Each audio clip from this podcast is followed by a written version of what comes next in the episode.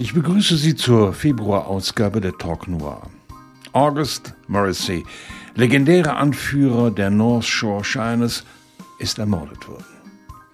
Seine Leiche hängt mit ausgestochenen Augen und einem ungeschliffenen Diamanten im Mund an einem Parkzaun. Frank Jakobuski, den leitenden Ermittler, kennen wir bereits aus Preisgegeben.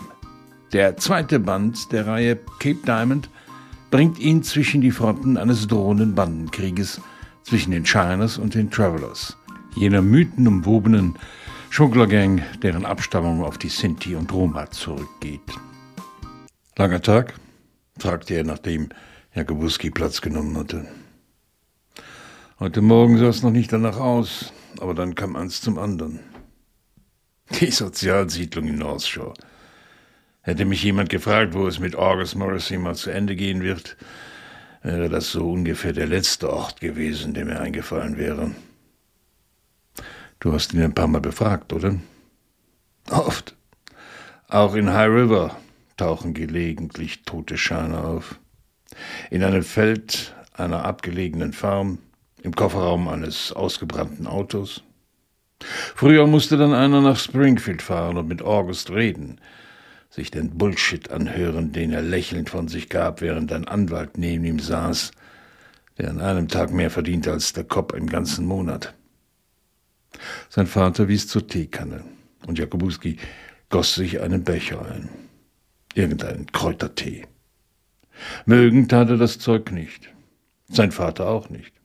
Ein Arzt hat es ihm verordnet. Ich habe was gehört, das Sie im Radio nicht erwähnt haben fuhr sein Vater fort. Und dass du jetzt hier bist, sagt mir, dass es stimmt. Die Leiche war ziemlich zugerichtet. Die Augen fehlten. Sorgfältig rausgeschnitten. So sauber, wie man sowas nur hinkriegen kann. Sein Vater rührte in seinem Tee. Sah nicht so aus, als hätte derjenige das zum ersten Mal gemacht, sagte Jakobuski. Eher wie ein Ritual. Warum fragst du mich nicht, was du fragen willst, Frank? Vielleicht, weil es dann wahr werden würde und ich das nicht möchte. Hm, kann ich gut verstehen. Sein Vater nippte am Tee, verzog den Mund und schloss für einen Moment die Augen. Er stellte den Becher auf den Tisch und schob ihn von sich weg. Dann spreche ich es aus.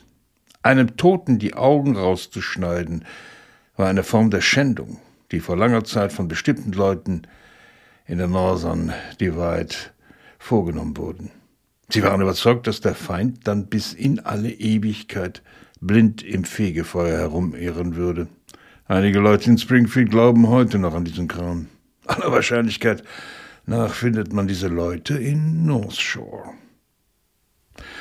Hast du so etwas jemals selbst gesehen? Nein, nie. Nur davon gehört. So wie du. Das sind uralte Geschichten. Ich würde denken, das war nur ein Nachahmer. Und wenn nicht? Du meinst, wenn es echt ist? Wenn die North Shore Traveler August Morrissey umgebracht und in Fillion's Field an einen Zaun gehängt haben? Ja? Sein Vater lachte und zog die Decke fest um seine Beine. Dann hast du einen Haufen Ärger am Hals, Frank. In der Übersetzung von Harriet Fricke spürt Jakobuski Terry Geier auf und bietet ihm an, seinen Enkel in einem Reha-Programm unterzubringen und ihn vor einer Motorradgang zu beschützen, denen er Geld schuldet. Maguire deutet an, dass er tatsächlich etwas weiß, es aber nicht verraten wird. Stattdessen soll Jakobuski eine Frau finden, die vor 14 Jahren für tot erklärt wurde. Aber die scheiß Biker kümmere ich mich. Tun Sie nichts Unüberlegtes, Mr. Maguire, sonst platzt unser Deal. Keine Sorge. Ich will nur Jimmys Schulden begleichen. Ich erwarte eine größere Summe und habe schon alles in die Wege geleitet. Sehr anständig von Ihnen. Meinen Sie? Was denken Sie, wie viel Geld werde ich in meinem Leben noch brauchen? Er schaute verbittert zu Jakobuski und wollte sich wieder auf den Bauch klopfen, ließ die Hand dann aber über dem Unterhemd schweben. Okay, dann sage ich Ihnen mal, was ich Ihnen anbieten kann. Wer August umgebracht hat, werde ich Ihnen nicht erzählen. Dann würden Sie nämlich losfahren und jemanden verhaften. Das würde für mich bedeuten, ich muss vor Gericht aussagen, weil Sie Ihre Arbeit nicht erledigt haben. Ich wäre Ihr einziger Zeuge. Eine eidesstattliche Erklärung würde uns genügen, Mr. McGuire. Sie müssten nicht vor Gericht aussagen. So weit kommt das noch, dass aller Welt erfährt, dass ich für die Springfield Regional Police den Scheißspitzel mache. Die beiden Männer schauten sich an. Im Gesicht des Alten lag eine Entschlossenheit, die so fest und unverrückbar war wie das felsige Steilufer am North Shore. Vermutlich kämpfte McGuire seit Jahren gegen den Krebs an, und die Chancen, dass er seine Meinung änderte, lagen irgendwo zwischen null und 0,0.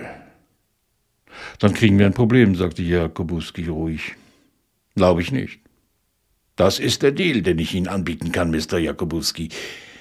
Sie helfen Jimmy und ich gebe Ihnen einen Tipp, den Sie brauchen, um den Mordfall aufzuklären. Sie sehen zu viel fern, Mr. McGuire. Ein Rätsel, das ist es, was Sie mir geben wollen. Kein Rätsel. Ich nenne Ihnen einen Namen. Suchen Sie die Person, dann finden Sie auch den Mörder. Dass ich Jimmy wahrscheinlich auch so helfen werde, ist Ihnen klar, oder? Das habe ich ja bereits gesagt. Ich weiß. Aber ich glaube, wenn wir uns auf den Deal einigen, werden Sie sich besser um meinen Enkel kümmern. Da war sie wieder. Die Weltanschauung der Bewohner der Northern Divide. McGuire musste etwas zum Tausch anbieten, damit Jakobuski seinen Enkel beschützte, denn sonst würde er sich nicht darauf verlassen können und hätte nichts, um seinen Hut daran aufzuhängen, wie man Springfield und Umgebung noch heute gerne sagte. Jakubowski, eine Zusicherung zu entlocken, war für Megaya die einzige Möglichkeit, sich bei dem, was er vorhatte, gut zu fühlen und sich einzureden, dass er seinen Enkel vor den Bestien, die hier lebten, in Sicherheit brachte. Okay, dann steht der Deal, Mr. McGuire. Und nun sagen Sie mir bitte, wen ich suchen muss. Der Alte lächelte. Catherine Morrissey. Wer ist das? Die Mutter von Sean.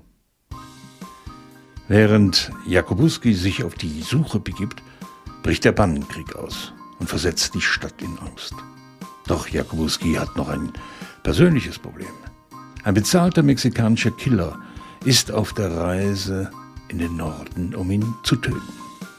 Mit Cape Diamond ist Ron Corbett erneut ein Thriller gelungen, in dem die Zeit schnell zu verrinnen scheint.